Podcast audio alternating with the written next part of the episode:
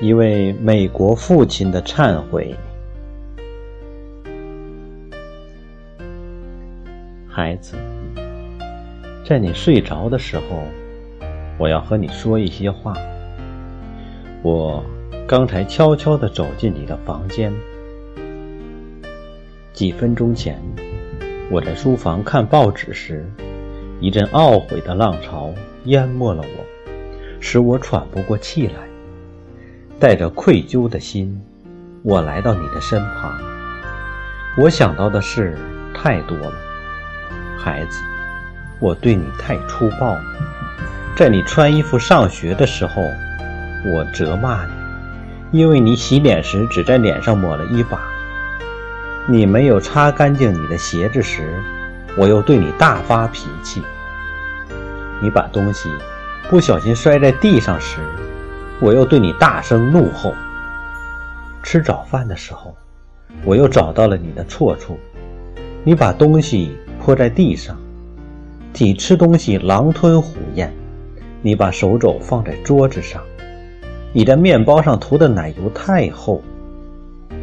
在你上学，我去赶汽车上班时，你深情地向我高呼：“爸爸再见。”我却皱着眉头对你嚷道：“怎么又驼背了？把胸挺起来！”晚上，一切又重新开始。我在下班路上看到你跪在地上玩弹子，袜子破了好几个洞，禁不住又大发雷霆：“袜子是花钱买的，你怎么一点也不知道心疼？”并在你朋友面前。压着你回家，使你当众受辱。孩子，你还记得吗？晚饭后，我在书房看报，你怯怯地走了过来，眼睛里带着委屈的目光。我对你的打扰极不耐烦。你在房门口犹豫着，我终于忍不住地吼了起来：“你又来干什么？”这时，你没有说话，却突然跑了过来，抱着我的颈，吻我，眼里含满了泪，简直不敢相信我如此粗暴也退缩不了你对父母的爱。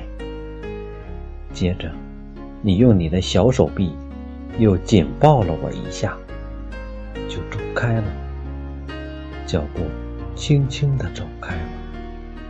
孩子，你知道吗？你刚离开书房，报纸就从我的手中滑落到地上。一阵强烈的内疚和恐惧涌上心头。习惯真是害我不浅，吹毛求疵和训斥的习惯，几乎成了我父爱的象征。孩子，爸爸不是不爱你。而是对你的期望值太高，我是用成人的尺度衡量你，而且拿很多成人也难以做到的标准来要求你。细想起来，多么可笑！而你本性中却有那么多的真善美，你小小的心犹如照亮群山的晨曦。你跑进来吻我的。自发性冲动显示了这一切。今晚，一切都显得不重要了。孩子，我在黑暗中来到你的床边，跪在这儿，心里充满着愧疚。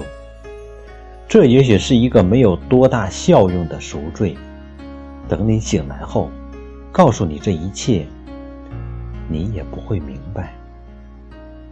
但是，从明天起，我要做一个真正的爸爸，做你最要好的朋友。你受苦难的时候，我也受苦难；你欢笑的时候，我也欢笑。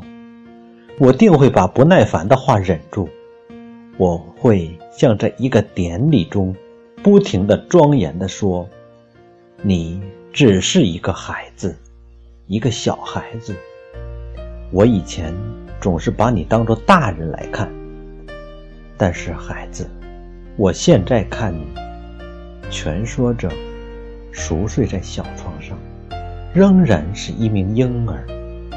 你在你母亲的怀里，头靠在她的肩上，仿佛只是昨天的事。我以前对你要求的太多了，太多了，再也不愿训斥、指责和抱怨你的父亲。